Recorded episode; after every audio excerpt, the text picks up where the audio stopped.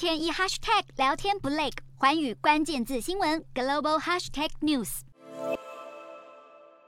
现年四十三岁的梅特索拉以压倒性优势高票当选，成为欧洲议会历史上最年轻的议长。不过，梅特索拉一直以来的反堕胎立场招致不少同僚批评。他出生的国家马耳他也是欧盟里唯一堕胎依旧非法的国家。就任后谈到此议题，他的态度也并未做出转圜。